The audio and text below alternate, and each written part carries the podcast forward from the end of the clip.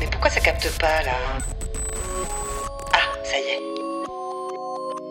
Bonjour, vous écoutez Vite Quinca, le seul podcast estampillé Label de maturité.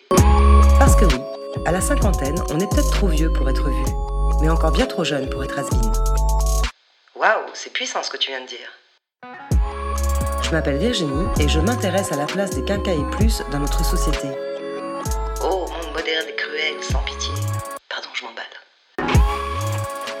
De questions qui se posent à mi-parcours. Aïe, aïe, aïe. Ça va faire mal. Vite Quinca est un podcast dédié à tous ceux qui mordent à pleines dents dans leur deuxième vie.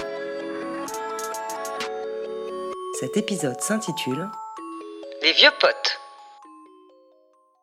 Excusez-moi, messieurs, euh, vous êtes amis? Et alors, comment, comment avez-vous fait? Faut être sympathique.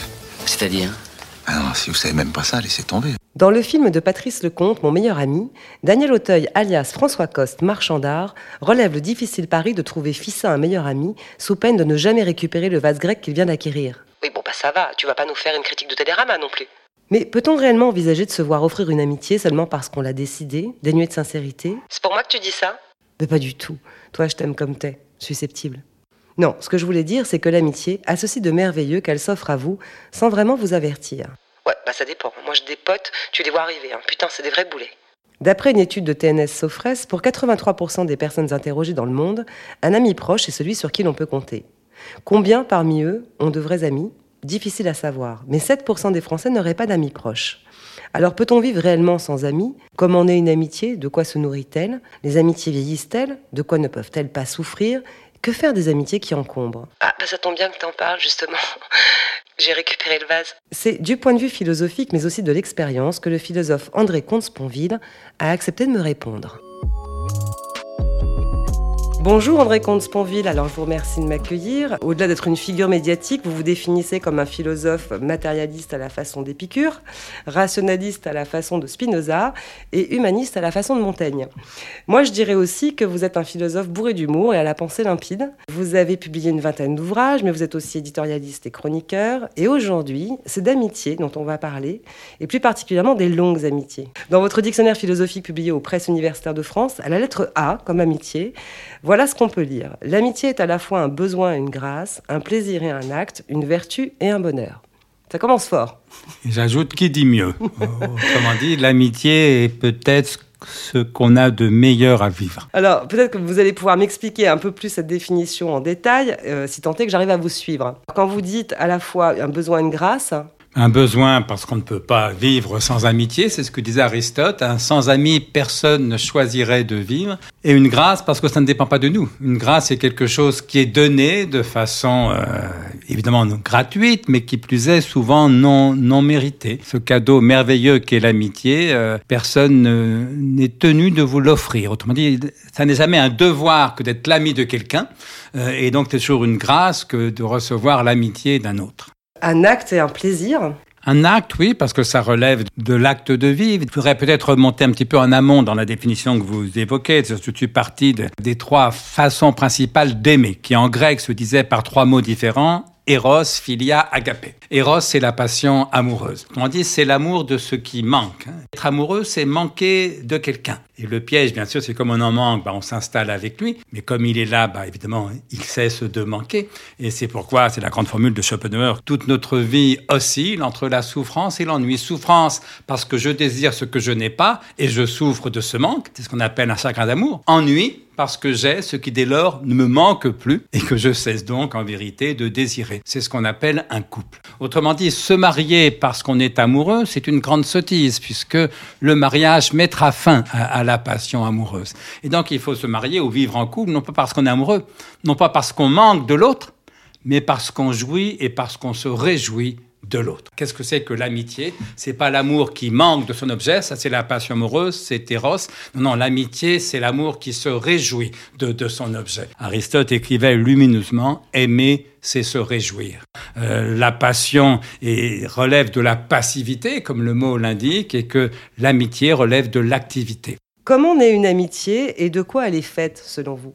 Elle est faite finalement de, de cette joie partagée. Il y a des gens dont l'existence euh, vous réjouit. Voilà, un ami, c'est quelqu'un dont l'existence et dont a fortiori la présence vous réjouit. J'ai lu en fait votre, euh, votre intervention dans leur série de Philosophie Magazine sur l'amitié. Vous dites que donc l'amitié est un amour choisi. Si on fait le parallèle entre amour et amitié, euh, il y a quand même des distinctions à faire, notamment en termes de réciprocité, d'absence de désir. Alors, c'est un amour choisi. Ça, c'est la différence entre philia et agapé. Agapé, c'est l'amour du prochain, l'amour de charité. La différence, bien sûr, c'est qu'on ne choisit pas son prochain. Le prochain, c'est celui qui est là, par définition. On n'a pas le choix.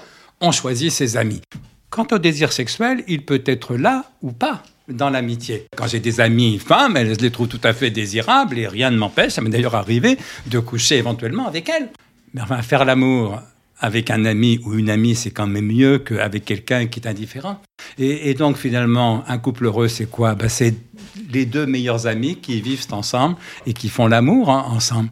Votre meilleur ami, homme ou femme, c'est la personne qui vous connaît le mieux, qui vous aime le plus, que vous connaissez le mieux et que vous aimez le plus. On peut tomber en amitié comme on tombe amoureux. Oui, parce que le charme joue un rôle. La passion amoureuse et l'amitié, c'est deux choses différentes, mais la frontière entre les deux est floue, est poreuse, film. indistincte. Quand c'est des, des, hommes, la question ne se posait plus, mais il y a des gens, des hommes avec qui je suis tombé sous le charme.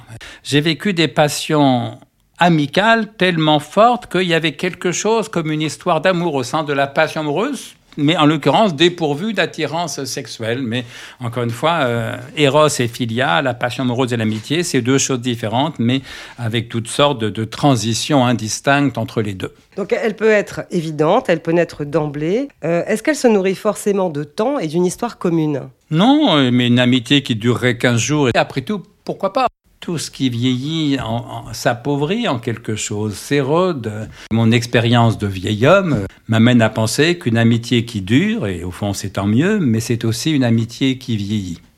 Les amis vieillissent. Mm -hmm. L'amitié aussi. On pourrait rêver évidemment que les amis vieillissent et que leur amitié reste dans sa fraîcheur printanière de, ses débuts. Eh bien, c'est du pipeau, ça n'existe pas. L'amitié peut très facilement durer toute la vie, mais elle ne peut pas durer 50 ans sans changer un petit peu, parce qu'on n'a plus tout à fait le plaisir de la découverte, et puis on connaît tellement l'autre. Objectivement, oui, quand vous rencontrez quelqu'un, de, un ami de 70 ans, de quoi allez-vous parler?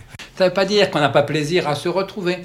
Mais ça veut dire que les, les, les discussions passionnantes et passionnées qu'on avait à 20 ans, à 30 ans, à 40 ans, on les a beaucoup moins à 50, 60 ou, ou 70 ans. L'amitié c'est l'une des expériences qui m'amène à penser que euh, mieux vaut vivre vieux que mourir jeune, c'est bien clair, mais mieux vaut être jeune qu'être vieux. Et l'amitié vieillit en même temps que nous, quoi. Oui, l'amitié vieillit. Après, peut-être que certains ont, vu des, ont vécu des choses différentes. Mais enfin, vous savez, moi, si quelqu'un me dit euh, je suis amoureux de la même personne depuis 50 ans, c'est aussi fort qu'au début. Je n'en crois rien. Il me prend pour un crétin. Je ne suis pas du tout en train de dénigrer le couple, ni, non plus en train de dénigrer les, les, vieilles amitiés. Simplement, je dis que euh, forcément, le temps change tout. Ce qui veut dire en fait aussi que le temps peut créer l'attachement, mais aussi le détachement. Oui, le temps crée plus le détachement que l'attachement. En vérité, l'attachement, il a toujours d'autres causes que le temps. On ne s'attache pas avec quelqu'un parce qu'on le fréquente depuis 20 ans. Le temps ne crée pas l'attachement, mais le temps peut créer une forme de détachement. Et pourtant, elle se nourrit aussi d'une histoire commune, cette amitié. Les longues amitiés se, se nourrissent de souvenirs, de, de confidences, de, de, projets. Oui, mais là encore, plus on vieillit, moins il y a de projets. Quand on pense à mes plus vieux copains, au fond, ce qui nous rapproche, c'est des souvenirs communs de quand on avait 20 ans beaucoup plus que les souvenirs de ces 10, 15 dernières années, parce qu'on a beaucoup moins de choses à, à se raconter, parce qu'il y a de moins en moins d'événements. Ça me laisse penser, en fait, à travers ce que vous dites, que l'amitié se bâtirait les premières années, puis qu'ensuite elle resterait parce qu'elle a été bâtie une bonne fois pour toutes. Oui, c'est ce que dit André Gide, l'amitié est une invention de la jeunesse. Plus les plus années passent, plus il devient rare de, de se faire des amis. L'amitié, ça suppose qu'on fasse des choses ensemble. L'amitié est profondément une invention de, de la jeunesse, elle peut durer très longtemps. Mais je dirais d'autant plus qu'on a vécu des choses ensemble euh, dans la jeunesse, qu'on a ce long passé. Alors vous évoquez la question à quoi est-ce qu'on reconnaît les, vraies amitiés? Je crois qu'on reconnaît les vraies amitiés à, à, la quantité de vérité que les amis sont capables de se dire l'un à l'autre. Une amitié est d'autant plus vraie qu'elle comporte moins de mensonges et qu'elle supporte plus de vérité. On ne mentirait pas à ses amis On ment à ses amis, mais on- les vrais meilleurs amis sont ceux à qui on ment moins qu'aux autres. Moins qu'aux autres. Alors il y a une formule de Pascal qui est un abîme. Pascal écrit dans Les Pensées, je cite de mémoire et donc un peu approximativement, qu'on ne cesse de se duper, de se mentir, de se tromper mutuellement. Et il ajoute, et peu d'amitié subsisterait si chacun des amis savait ce que l'autre dit de lui en son absence, quand bien même il en parle alors sincèrement et sans passion. Les mots qui tuent, c'est le sincèrement et sans passion. Ça ne veut pas dire que vos amis vous dénigrent dans votre dos, pas du tout. Mais quand vous n'êtes pas là, ils disent sincèrement et sans passion ce qu'ils pensent de vous. Et si vous l'entendiez vous cacher derrière la porte, votre amitié prendrait fin. Autrement dit, pour moi, la pierre de touche de l'amitié, l'un de ses objets principaux, c'est la confidence. Un ami, c'est pas quelqu'un avec qui on a des débats d'idées. On peut avoir des débats d'idées avec n'importe qui. Euh, par contre, les confidences, j'adore ça. Alors, mon ami Jean Salem me disait, c'est ton côté nana. Parce que je crois qu'en effet, les femmes sont plus douées que les hommes pour les confidences, et c'est pour ça que j'aime les hommes féminins. Euh, au fond, un être humain complet, il est homme et femme. Mais en même temps, vous vous avez dit aussi, l'ami, c'est aussi celui avec qui on peut se taire. Oui, voilà, mais ça va ensemble. C'est parce qu'on se fait des confidences, parce qu'on ne se ment pas l'un à l'autre, ou le moins possible, qu'on qu'on peut se taire. Et donc oui, un ami, c'est quelqu'un à qui on peut parler, mais on peut parler aussi bien avec un inconnu dans un train, mais quelqu'un à qui on peut dire des vérités, quelqu'un avec qui on peut échanger des confidences, et quelqu'un avec qui on peut se taire, parce que justement, le silence n'est- pas gênant, parce que ça n'est pas un silence du mensonge, ça n'est pas un silence du non-dit, c'est la légèreté du, du silence quand on n'a plus rien à se dire, quand la vie suffit. Quand vous êtes avec, vous prenez l'ascenseur au rez-de-chaussée avec un voisin qui va comme vous au sixième étage, ça va durer quoi? À peine une minute. Ouais. Mais une minute de silence entre deux voisins, c'est déjà gênant. Alors soit on se tait et on est gêné, soit on parle de la pluie, du beau temps pour briser le silence, pour pas être dans la gêne. Quand c'est un voisin, ça n'a aucune importance. Mais quand c'est un ami, quand vous découvrez que vous ne pouvez plus rester deux minutes en silence avec votre ami, ça veut dire que voilà, le silence n'a plus la transparence qu'il avait, ça veut dire qu'il y a du mensonge ou du non-dit quelque part. Et donc il faut parler pour que le silence redevienne possible. Quand on dit parler pour parler, c'est la définition du bavardage. Le contraire de parler pour parler, c'est quoi? C'est parler pour se taire. Parler pour rendre au silence sa légèreté, sa transparence, pour qu'on puisse se taire ensemble, c'est-à-dire vivre ensemble. Parce que l'essentiel de la vie, c'est pas le discours. L'essentiel de la vie, ce sont les choses qu'on fait ensemble. Quand on ne fait rien ensemble, très vite, l'amitié va tendre à, à s'appauvrir un petit peu. Donc, elle doit s'entretenir. Ça n'est pas un devoir moral que d'entretenir l'amitié, mais si on veut qu'elle dure sans trop s'affadir, alors en effet, il faut l'entretenir. Et je crois que la meilleure façon de l'entretenir, c'est en effet de faire des choses ensemble. Partager. Partager, mais partager autre chose que des mots.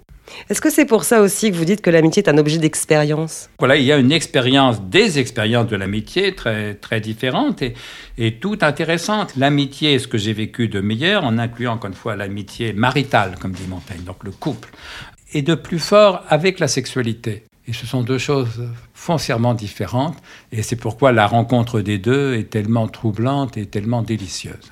Vous avez dit aussi qu'on peut avoir plusieurs meilleurs amis. Alors déjà, dans la définition de meilleurs amis, enfin meilleurs amis, euh, il y a quelque chose de très exclusif. Donc ça peut paraître du coup un peu antinomique. Est-ce qu'on fait allusion là à l'idée d'exclusivité ou alors aux différents degrés de- du sentiment?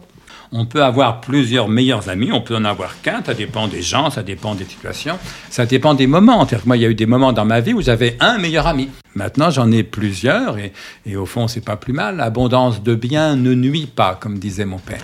Oui, et puis c'est vrai que finalement, on va vers tel ami pour telle confidence et vers tel autre pour telle autre confidence. Oui, et puis selon tel moment, il y a les amis qu'on a envie de voir quand tout va bien, les amis qu'on a envie de voir euh, quand tout va mal. Il y a ceux qui vous réconfortent, ceux qui vous distraient, euh, ceux qui vous exaltent. Enfin, il y a mille, euh, mille façons différentes d'aimer. Et puis encore une fois, tout ça change, change avec le temps. Pour revenir à cette notion de temps, souvent, moi, je me suis demandé, tiens, si je rencontrais cette personne aujourd'hui, est-ce que je serais ami avec? Bah, Je suis pas sûre, en fait. Pour moi, c'est pas le temps qui crée l'attachement. hein.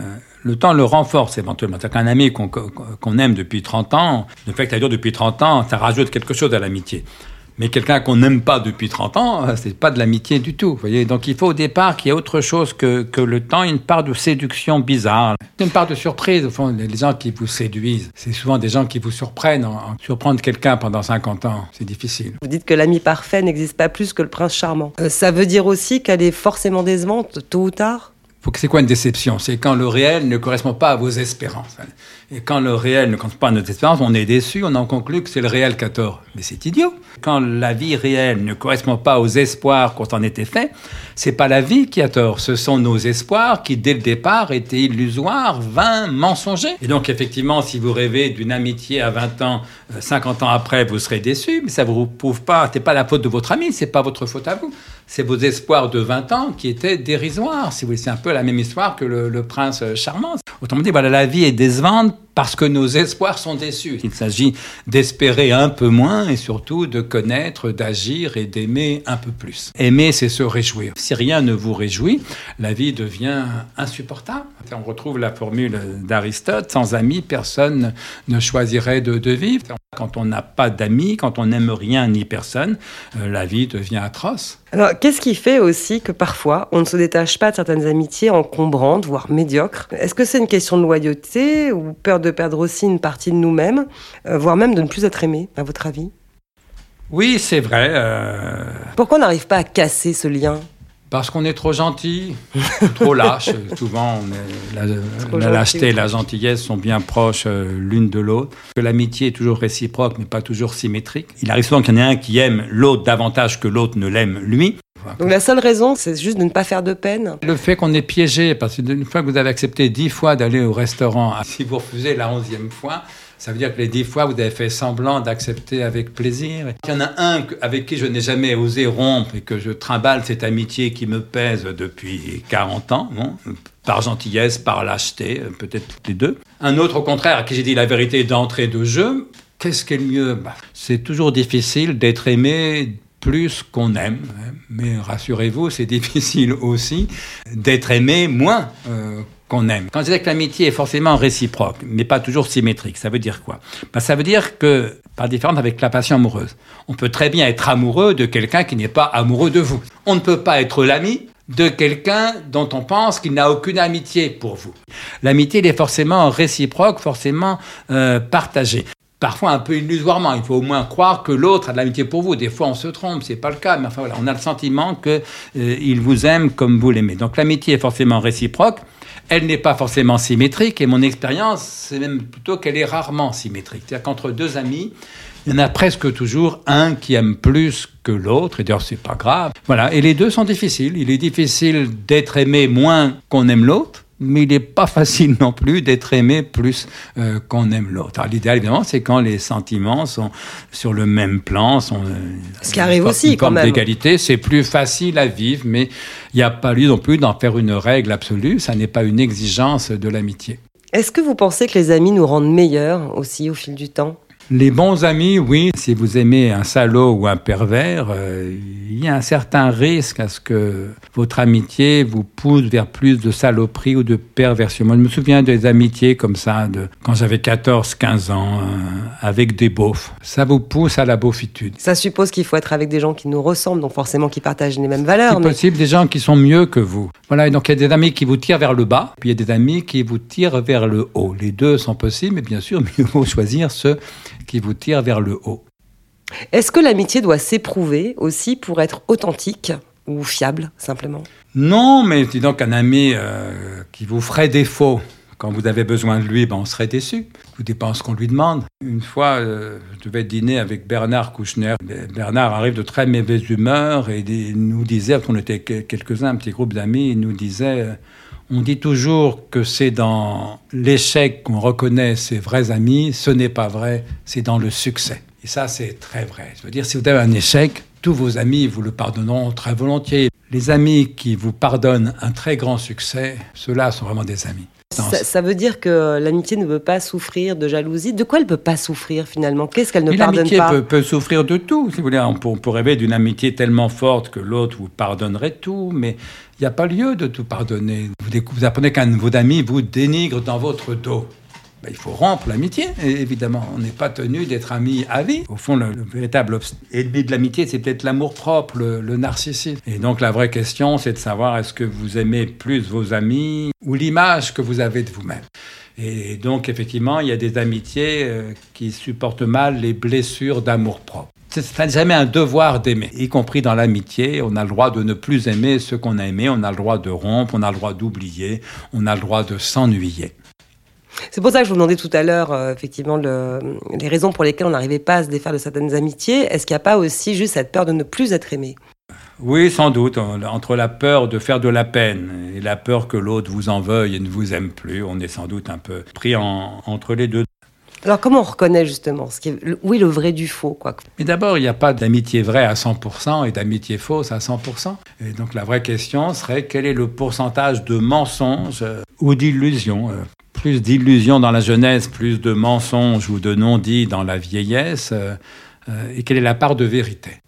S'il fallait qu'on se dise tous, les uns aux autres, ce qu'on pense chacun de l'autre, ça deviendrait désagréable. Est-ce que toute vérité est bonne à dire? Ben non, la réponse est non. Si tel de vos amis vous paraît moins drôle qu'il y a 40 ans, tel de vos amis vous a déçu sur telle ou telle question, peut-être vous faisiez trop, trop d'espérance. Je crois qu'il y a quelque chose dans l'amitié que j'appelle la miséricorde, c'est-à-dire la vertu du pardon. Pour qu'une amitié dure, il faut que chacun des amis fasse preuve de miséricorde, pardonne à l'autre de n'être au fond que ce qu'il est, est l'autre et non pas ce qu'on aurait espéré qu'il fût ou ce qu'on croyait qu'il était.